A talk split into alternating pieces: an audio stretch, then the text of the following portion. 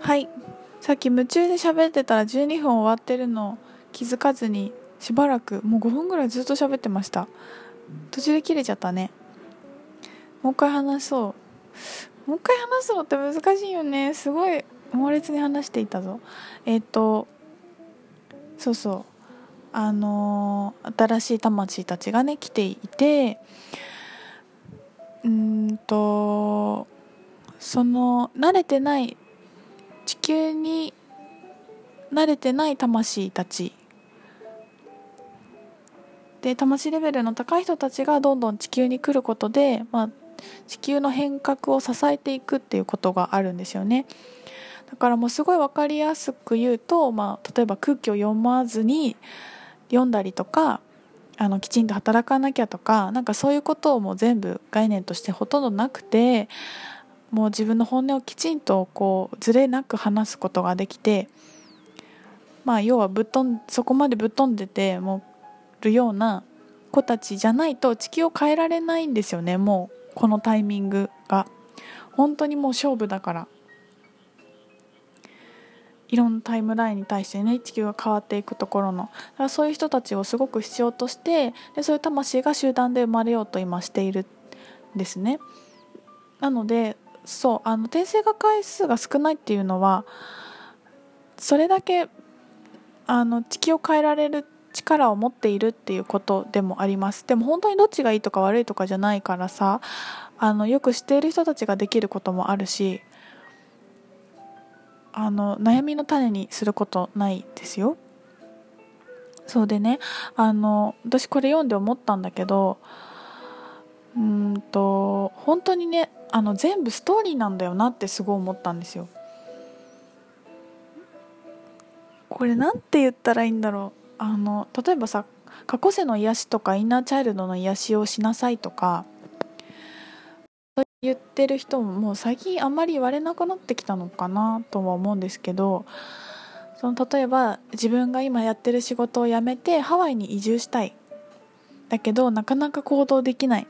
なんで私はこんなに行動できないんだ？あインナーチャイルドを癒さないといけないんだ。でインナーチャイルドを癒していったら過去世っていうのを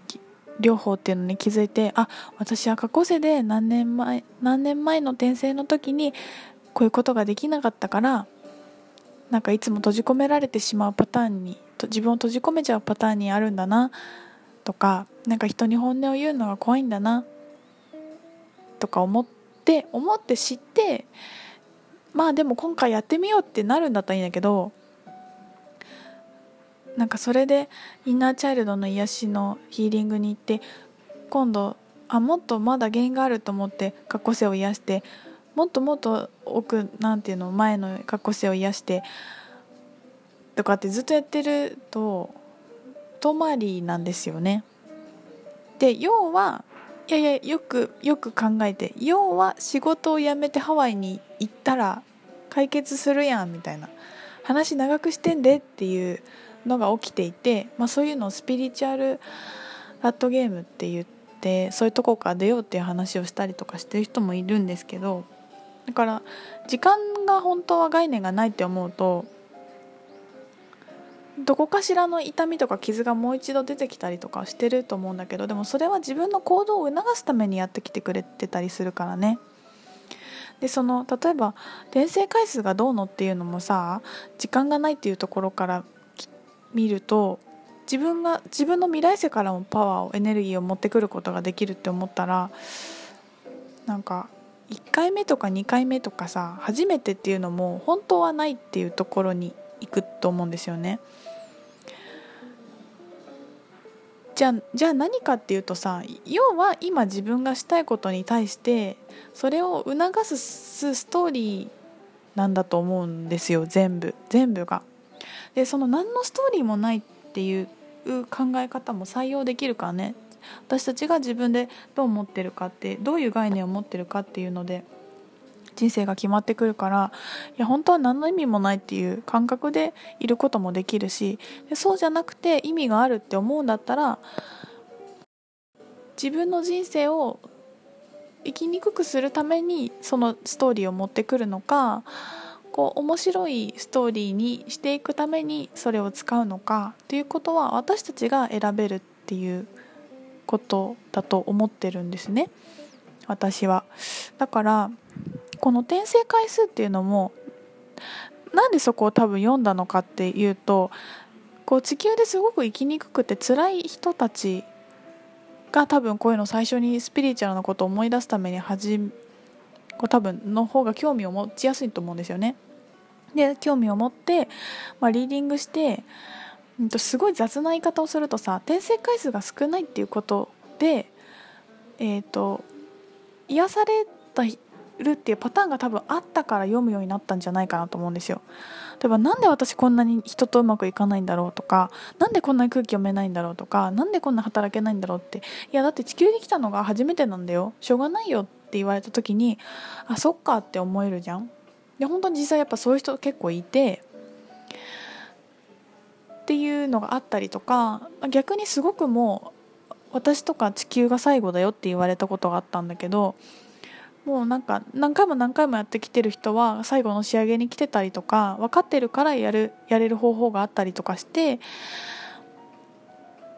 るんですねでそういうのをまあ言っていくんだけど、まあ、最近は聞かれないと私も答えないんだけどねあんまりどっちでもいいと思ってるから。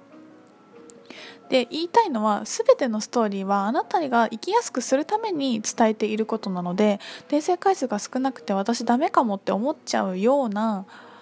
ことなんだったらそんな概念は捨てちゃっていいと思います。本当に気にしなくていいです。新しい悩みの種にするためにあるわけじゃないからね。自分がどんどん生きこのままでいいんだと思って生きやすくしていくために私たちはいるのでそうじゃないなと思うんだったらあの気にしな気にしないっていうかね、まあ、気にしちゃってるのかもしれないんだけどあの自分の中に採用しなくていいと思います、まあ、これは何にも言えるよね。誰かのアドバイスとかでもそうなんだけど。もう12時になりました。いろんな音がするね。えーと、それからオタク的に一つの知識を深めることができなくてできることが羨ましい。オタクの人って訂正回数多いんじゃないの？もうここは関係ないと思うよ。性質だからね。うーん羨ましいって言ってるのですが私この小宮さんのことねあのお会いしたこともあるので知ってるんですけど私この方オタクな部分すごいあると思いますよ。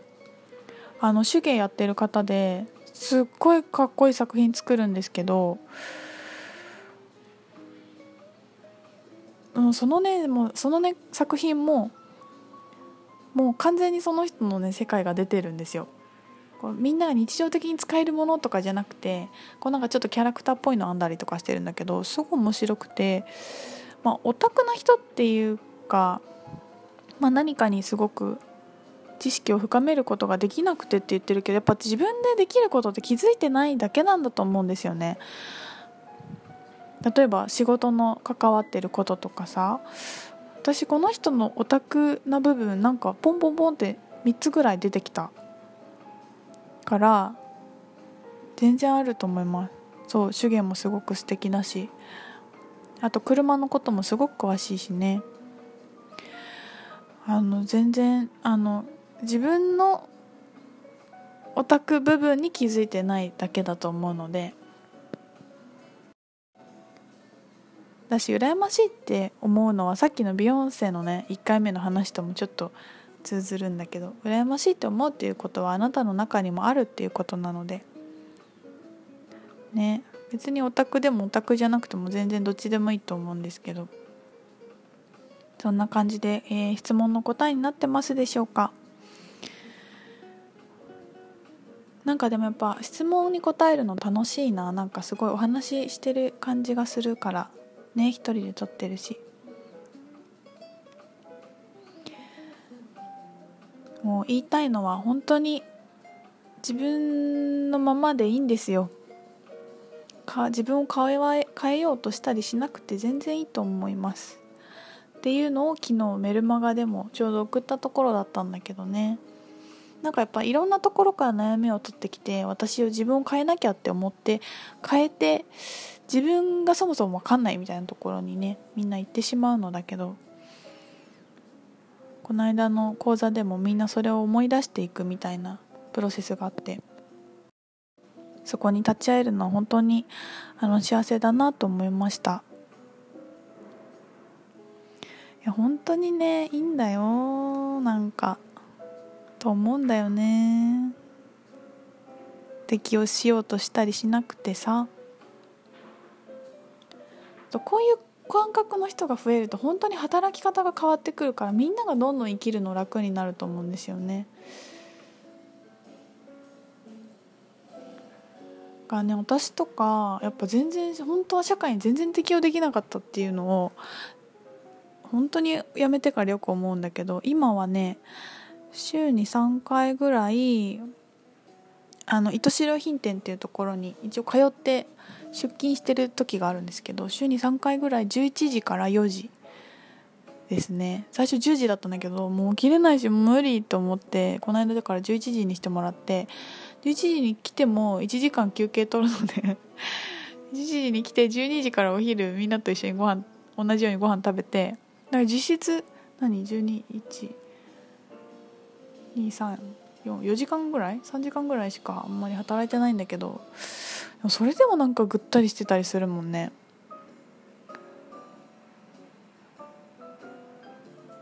いやそんなもんですよ。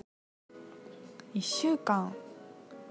朝8時から夜までとか本当に。それ全然できちゃう人もいるけどね。すごいなと思います。みんな自分の生き生きれる生きやすい方法を自分で構築していくのは本当に大事だなと思ってますよ。はいこんなところで今日は配信を終わろうと思います。お便りある方送ってください。またね。